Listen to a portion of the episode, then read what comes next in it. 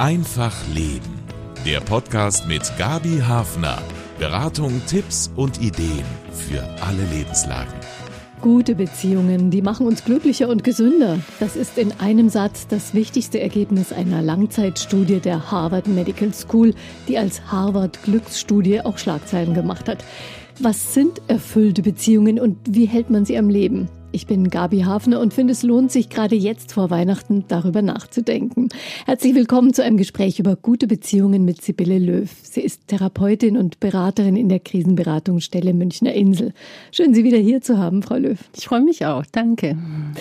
Für diese Studie wurden über 75 Jahre hinweg über 600 Testpersonen immer wieder befragt, getestet und zum Beispiel auch das Blut untersucht. Frau Löw, hat Sie das überrascht, als überall dann diese Erkenntnis zu lesen war, wie stark Beziehungen zum Lebensglück beitragen?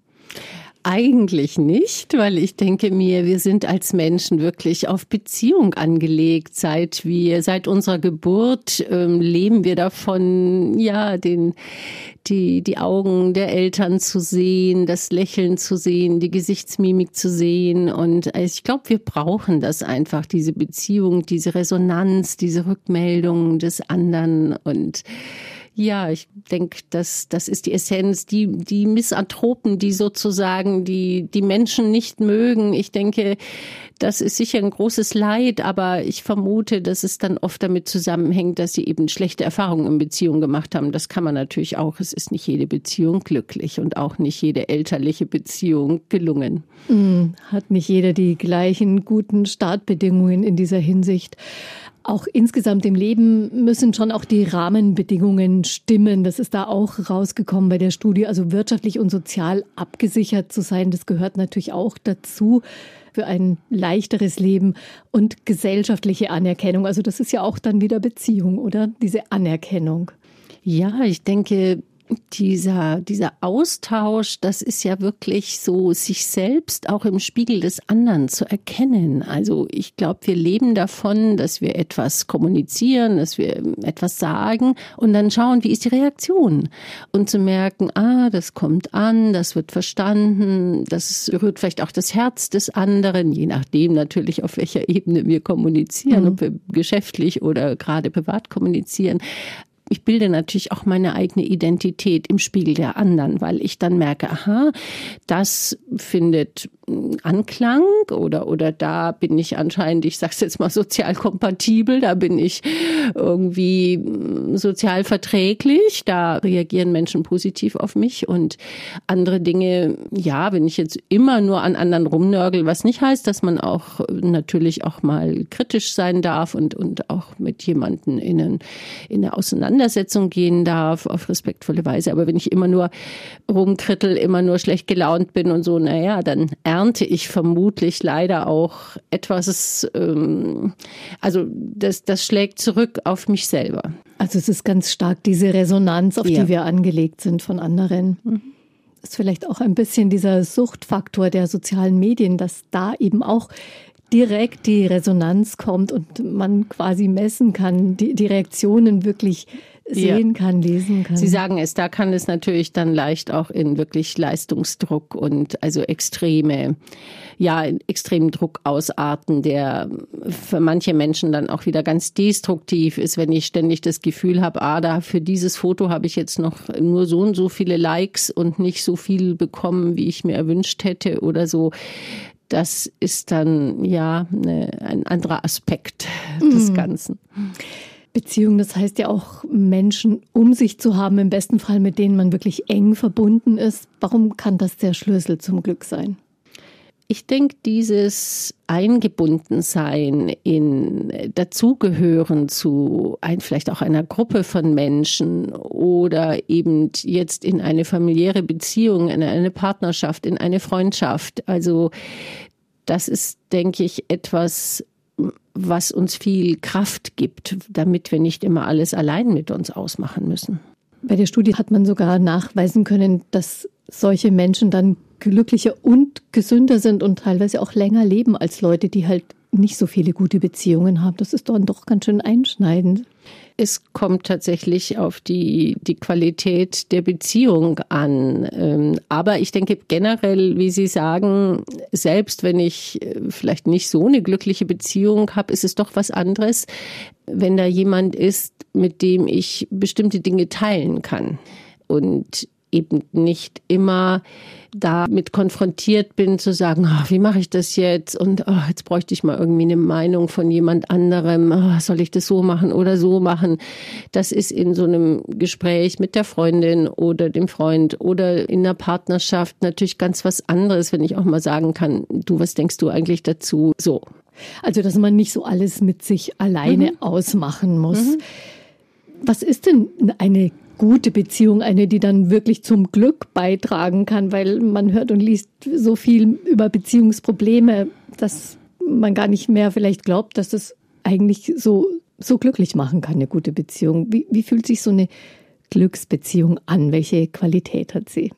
Also ich denke, ganz was Wichtiges ist, dass sie auf Augenhöhe stattfindet. Also wenn da so ein Machtgefälle ist, und einer meint, er sei irgendwas Besseres oder so oder nee, ähm, dann ist das schon mal ungünstig. Also auf Augenhöhe sein. Damit verbunden natürlich auch wertschätzend, also zu sehen, was ist da gut, was, was schenkt mir diese Beziehung, dieser Kontakt und das aber auch auszusprechen oder deutlich zu machen sicherlich auch einfühlsam zu sein, weil es ja eben bedeutet, ich fühle mich in den anderen ein, also nicht nur immer in mich selbst, das ist auch wichtig, aber eben auch, mh, der andere denkt anders, fühlt anders, die andere hat andere Bedürfnisse, ja. Und da, darauf eingehen zu können und nicht nur, ja, ich will es aber so haben, ja, das darf man sagen, aber ähm, es ist natürlich gut, wenn man damit sich auch einlässt, wenn jemand anderer sagt, na ja, und ich habe aber ein ganz anderes Bedürfnis und wie gehen wir jetzt damit um? Wie kommen wir zu einem Kompromiss? Also Einfühlsamkeit halte ich für was Wichtiges. Natürlich dann auch der respektvolle Umgang, wenn man unterschiedliche Bedürfnisse, unterschiedliche Ansichten hat. Aber man wird auch mal Konflikte haben und einen Streit austragen müssen. Das halte ich für was ganz, ganz Wichtiges, dass man auch mal wirklich auch unterschiedlicher Meinung ist, dass man das auch vielleicht mal ein bisschen ausficht, ohne dass es jetzt ein Kampf ist. Ich nehme jetzt zwar auch eine Kampfesvokabel, wenn ich vom Fechten spreche, aber das kann ja dann auch die Bereicherung sein, mir die, die vielleicht die Argumente und, und die Meinungen des anderen damit konfrontiert zu sein und dann doch vielleicht auch mal mir zu denken, na ja, hm, ich bin da sehr von meiner Meinung überzeugt, aber wenn ich mir das so recht anhöre, dann ist da ja auch was dran. Ja, also das ist ja dann auch wieder der Idealfall, wenn ich von einer Beziehung bereichert werde, wenn ich inspiriert werde. Also wenn wir uns gegenseitig etwas äh, schenken, beschenken mit unterschiedlichen Ansichten. Also die Bereicherung liegt ja nicht unbedingt nur im, im Gleichklang und in der Harmonie, sondern Richtig, eben auch ja. in den Unterschieden. Also es wäre ein Fehler, jetzt zu denken, also gute Beziehungen, die machen glücklich und gesund und deswegen muss jetzt alles harmonisch verlaufen. Richtig, also Harmonie kann dann auch in Erstarrung und Langweile enden. Ja, also ich denke auch die Bereicherung, die die Inspiration äh, durch dieses Miteinander das ist eigentlich ja das Schöne. Ja, weil sonst kann ich ja auch allein bleiben, wenn ich nur mit meiner Meinung sein will und sie auch nie mal vielleicht in Frage stellen will oder reflektieren möchte. Ja. Es geht tatsächlich dann allein am besten. Ist es für das Glück durch Beziehungen wichtig, ob es da auch einen festen Partner oder eine Partnerin gibt? Viele Menschen leben ja heute als Singles und die sind, glaube ich, nicht alle unglücklich. Da müssen wir sicherlich unterscheiden. Es gibt Menschen, die gut allein sein können, ohne einsam zu sein. Und es gibt auch tatsächlich Menschen, die in einer Partnerschaft leben, aber eigentlich einsam sind. Also das erlebe ich immer wieder in Beratungsgesprächen, dass Menschen nach Jahren einer Beziehung irgendwie, ja, natürlich auch sehr traurig und enttäuscht so feststellen, eigentlich war ich immer alleine. Die und die Entscheidung mit den Kindern oder so, das musste ich alleine treffen. Das und das musste ich irgendwie alleine durchkämpfen. Und der Partner oder die Partnerin, die war da wirklich nie richtig involviert oder an meiner Seite oder hat mir den Rücken gestärkt oder so. Also das ist natürlich sehr desillusionierend, sehr enttäuschend, wenn ich dann so feststellen muss, eigentlich war ich im Herzen immer richtig alleine. Und ich denke, das ist der Punkt. Ich kann oder im Herzen einsam, muss ich jetzt richtigerweise sagen. Also ich kann alleine sein und nicht einsam sein und glücklich sein. Ich kann aber auch natürlich alleine sein und damit wirklich einsam sein und richtig leiden unter diesem einfach nicht das Glück gehabt zu haben oder zu haben, ein, eine, eine gute Partnerschaft zu finden und dann immer damit konfrontiert zu sein, eigentlich bin ich so einsam, ich würde mir so einen Menschen an meiner Seite wünschen. Also da gibt es beides, ja. Es ist schön, in der Beziehung zu sein, es gibt einsame Menschen oder Menschen, die alleine sind und die das vortrefflich genießen und die sagen, ja, ich habe vielleicht früher lange eine Beziehung gelebt, ich, ich bin jetzt gut unterwegs, alleine, ich muss nicht in der festen Partnerschaft leben und ich, ich habe aber Freundinnen, Freunde, ich hm, kümmere mich um meine alten Eltern vielleicht oder um dies oder jenes oder um meine Patenkinder oder sonst wie und ja, ich, das passt für mich. Ich bin da wirklich glücklich und ich kann trotzdem viel geben und in Kontakt sein, aber ich fühle mich nicht einsam, ja. Aber wenn man sich einsam fühlt, dann ist es oft ganz, ganz bitter und, und ja, schmerzt richtig. Mhm. Weil wir dieses Eingebundensein eigentlich brauchen. Ist es im Umkehrschluss auch so, dass wer sich einsam fühlt, auch weniger gesund ist unter Umständen? Ich denke ja. Also ich glaube, das legen die Studien ja auch oft nahe und das wissen wir, denke ich auch, dass Menschen ja eben immer auch ja die Belastung dann alleine tragen, ob es alles rund um Arbeit, um was weiß ich, Steuern machen, Rechnungen, all das oder dann ist irgendwas kaputt gegangen. Also so allein so, so lebenspraktische Dinge, die man dann halt auch immer allein regeln muss. Ähm, aber auch es ist natürlich was anderes, wenn ich äh, beispielsweise einen schönen Spaziergang mache oder im Urlaub bin und ich teile das mit jemandem. Ich kann sagen, oh, guck mal, wie schön. Und der andere sagt, oh ja, oh, guck mal, hast du schon das gesehen? Da, das ist einfach was Wunderbares. Und, und das fehlt so, diese Resonanz dann. Und wir wissen, dass das Menschen oft dann auch der Blutdruck erhöht ist, dass es Herz-Kreislauf-Probleme eben gibt, dass es auch andere Beschwerden gibt, die sich tatsächlich auch im Körper dann niederschlagen durch die Einsamkeit, durch diese Belastung, alles selbst tragen zu müssen. Und selbst wenn es ja manchmal dieses Banale, ja, das, das ist einfach nett, wenn ich es teilen kann, ja, und nicht immer mit mir allein ausmachen muss. Mhm. Also auf alle Fälle wichtig, Menschen zu haben, mit denen man auch die schweren, aber auch wirklich die schönen Momente mhm. teilen kann. Daraus folgt ja eigentlich, dass die Menschen in unserem Leben, mit denen wir uns wohlfühlen, das können ja Partner sein oder auch Freunde, wie Sie sagen, einen wirklich hohen Stellenwert haben und wir sie eigentlich gar nicht genug schätzen können. Ich denke, das ist so. Und wir sollten auch tatsächlich so dieses Thema Beziehungspflege, was tue ich dafür, den Menschen, die mir lieb und teuer sind, wie der Ausdruck ja schon so schön sagt, ist wirklich es wissen zu lassen. Ihnen also erstens was dafür zu tun, für diese familiären oder auch freundschaftlichen Beziehungen oder sozialen Kontakte. Das kann ja auch ein guter Kontakt am Arbeitsplatz sein. Und ja, da muss ich auch Zeit investieren, da muss ich mal nachfragen beim anderen, wenn ich schon länger nichts mehr gehört habe und nicht nur warten, dass der vielleicht immer anruft oder diejenige. Ähm, also dieses aktiv dann Beziehungen gestalten, das gehört natürlich dazu. Das läuft nicht von alleine. Selbst familiäre Beziehungen nicht. Man ist zwar miteinander verwandt, aber das heißt erstmal noch nichts. Also auch das muss gepflegt werden. Mhm. Also Beziehungen sind keine Selbstläufer. Ja, Beziehungspflege, das klingt immer so ein bisschen technisch, aber wir geben ja auch wirklich eine Menge Geld aus für Hautpflege und eben für die Beziehungspflege. Da da braucht man vor allem Zeit. In Partnerschaften sind es, habe ich den Eindruck, schon oft die Frauen, die zuständig sind sozusagen für die Sozialbeziehungen. Liegt das Frauen mehr? Ich glaube, dass es in unserer Gesellschaft tatsächlich immer noch so ist, dass wir dazu erzogen werden. Also ich denke, Männer können und sind genauso sozial wie Frauen.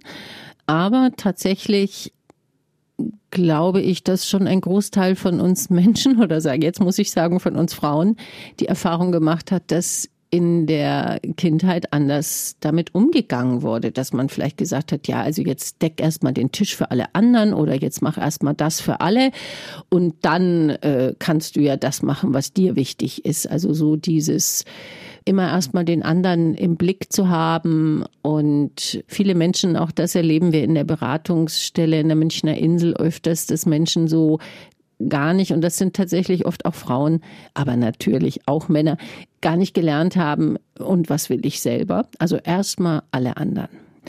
Und da erlebe ich manchmal, dass, dass Frauen so sagen, ja, und dann habe ich das angeregt und das angeregt in, in so einer neuen Partnerschaft und dann habe ich da angerufen und habe ich da und dann fällt irgendwie so auf, die Frau ist vielleicht sehr, sehr aktiv und der Mann, ich sage es jetzt mal ein bisschen bewertend, lässt sich bedienen in der Partnerschaft. Also ich meine das jetzt so im, der wartet, dass sie gute Vorschläge macht, der wartet, dass sie die Initiative ergreift und ich will das jetzt nicht, also ich will das überhaupt nicht äh, äh, zementieren. Das gibt es genauso auch andersrum. Mhm.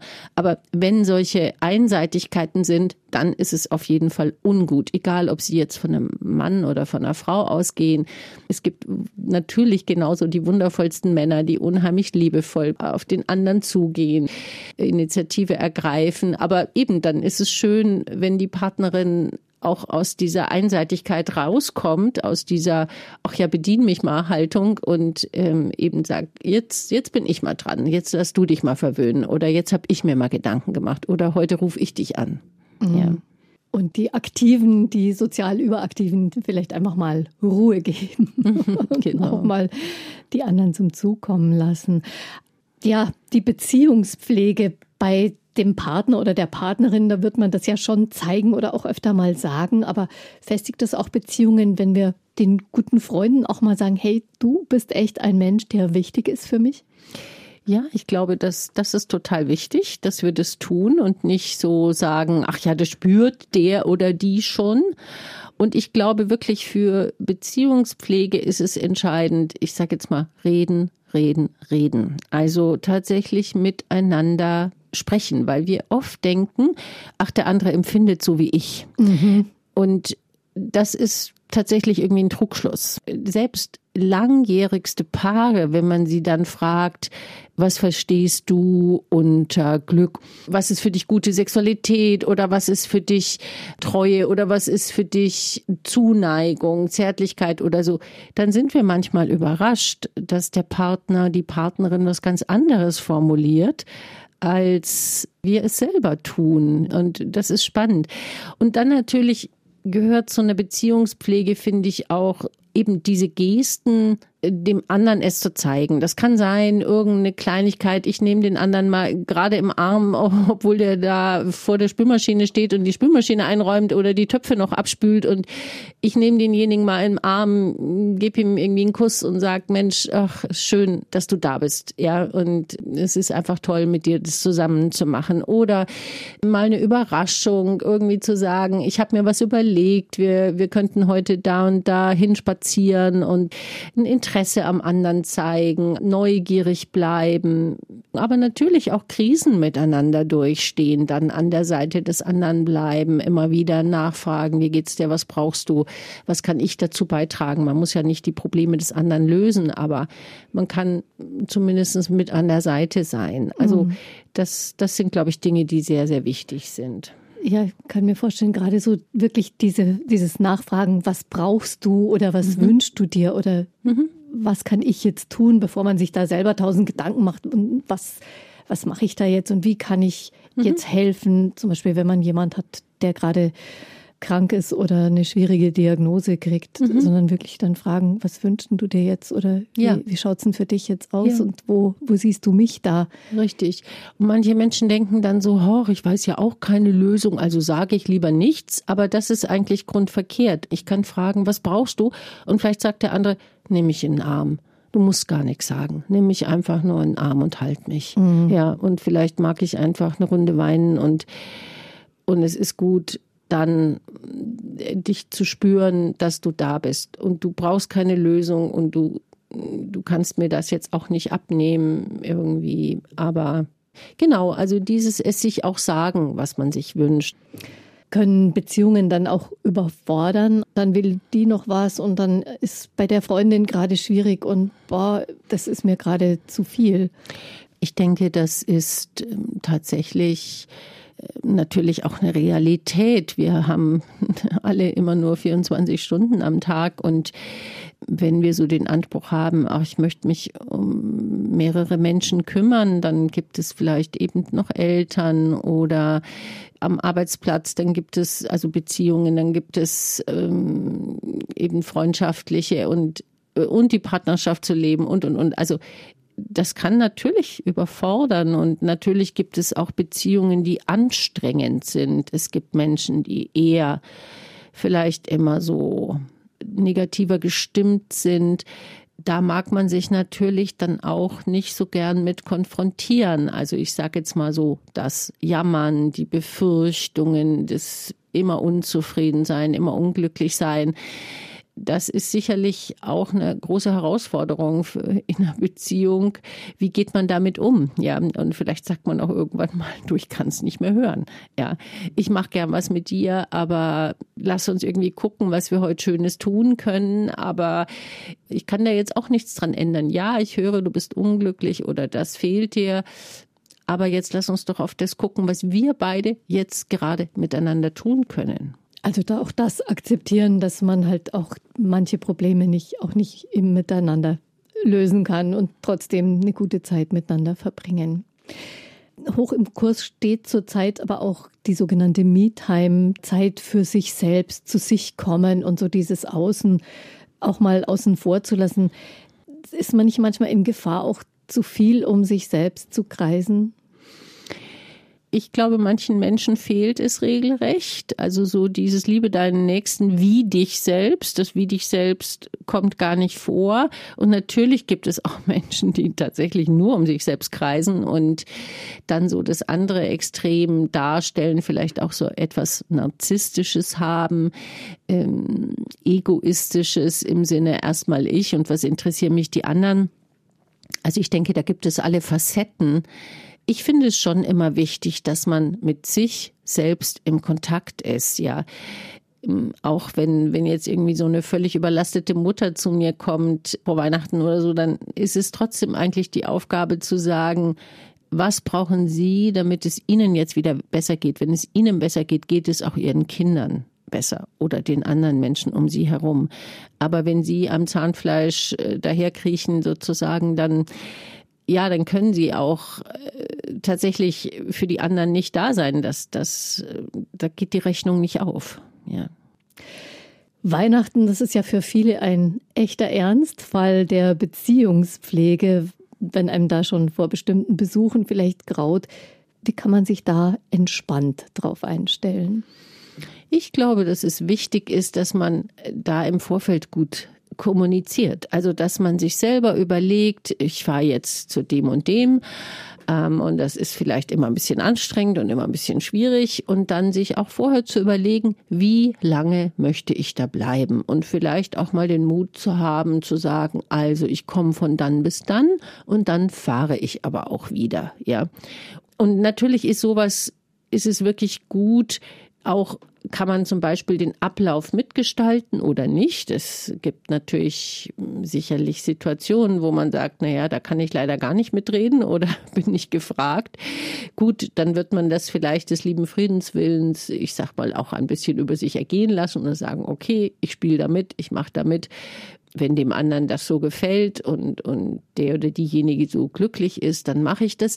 Aber ich selber darf ja dann auch sagen, und dann und dann ist es aber für mich auch genug. Also jetzt habe ich lang genug mitgespielt, jetzt habe ich das mitgetragen, aber jetzt jetzt gehe ich auch. Aber das sollte man hm. natürlich vorher kommunizieren. Ich finde es schwierig, wenn das dann so, was, du gehst jetzt und jetzt machen wir doch noch dies und jenes. Also ich denke, wenn von vornherein klar ist, ich bin, was keine Ahnung, bis 21 Uhr bei euch, ja, dann, dann können sich alle drauf einstellen. Dann kann ich auch sagen, okay, dann und dann würde ich mich dann auf den Weg machen. Ja. Dann Ob, braucht man auch kein schlechtes Gewissen haben. Genau. Und man kann sich ja was Schönes für sich hinterher vornehmen. Als Zum Beispiel. Eine kleine Belohnung sozusagen. Ja, richtig. Vielleicht kann man ja auch so ein bisschen die, die Rituale oder die Besuche, wie es bisher abgelaufen ist, ein bisschen verändern, um es ein bisschen passender zu machen für ja, sich. Ja, das, das wäre eigentlich schön, wenn das gelingt. Genau, dass man, dass man sagt, passt mal auf, ich habe den, den Vorschlag. Ähm, und also ich hatte selber so eine Situation, wir haben eben eine Schwiegerfamilie, die das ist auch eine große Familie. Und wir waren dann dort immer eingeladen. Und das war immer dann am zweiten Feiertag, manchmal auch am, also dann am 27. und man hatte so im Gefühl, war, die Luft war dann schon für alle so raus, weil alle hatten jetzt irgendwie furchtbar anstrengende Tage. Und jetzt muss man sich wieder so zusammenreißen, wieder kochen, wieder, also auch wieder eingekauft haben, schon alles natürlich vor Weihnachten äh, vorbereiten, wieder Tisch decken, wieder irgendwie so Happy Weihnachten veranstalten, sage ich jetzt mal. Und ich habe dann mit meinem Mann die Initiative ergriffen und habe gesagt, pass mal auf, wir bringen, auch wenn wir kommen, wir bringen Essen mit.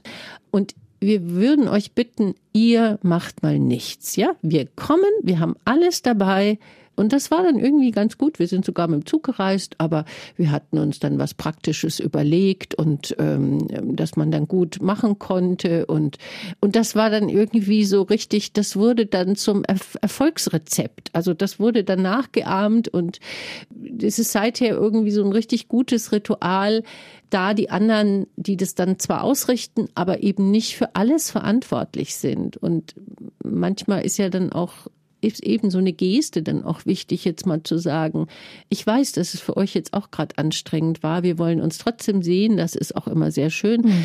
Aber man schreckt so ein bisschen, oh Gott, und jetzt nochmal, jetzt nochmal so viel Besuch und jetzt nochmal und wieder für alle. Und, und dadurch war es aber dann, hatte es wirklich so eine Leichtigkeit. Wir haben das dann zusammen vorbereitet, wir haben zusammen den Tisch gedeckt und hatten dann ganz viel Spaß. Und dann hatte es nicht dieses, oh, jetzt nochmal so ein Kraftakt.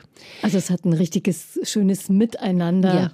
gegeben, auch bei mhm. dem, was eben zu tun ist. Und ja, Beziehungen sind ja auch Arbeit. Man spricht ja auch von Beziehungsarbeit. Also wenn man sich da die Arbeit quasi teilen kann im ganz praktischen Sinne, dann, ja. dann kommt es auch gefühlsmäßig Genau. Rüber. Und es gab dann natürlich nicht äh, Gans und Ente und irgendwas. Wir haben was Vegetarisches gemacht.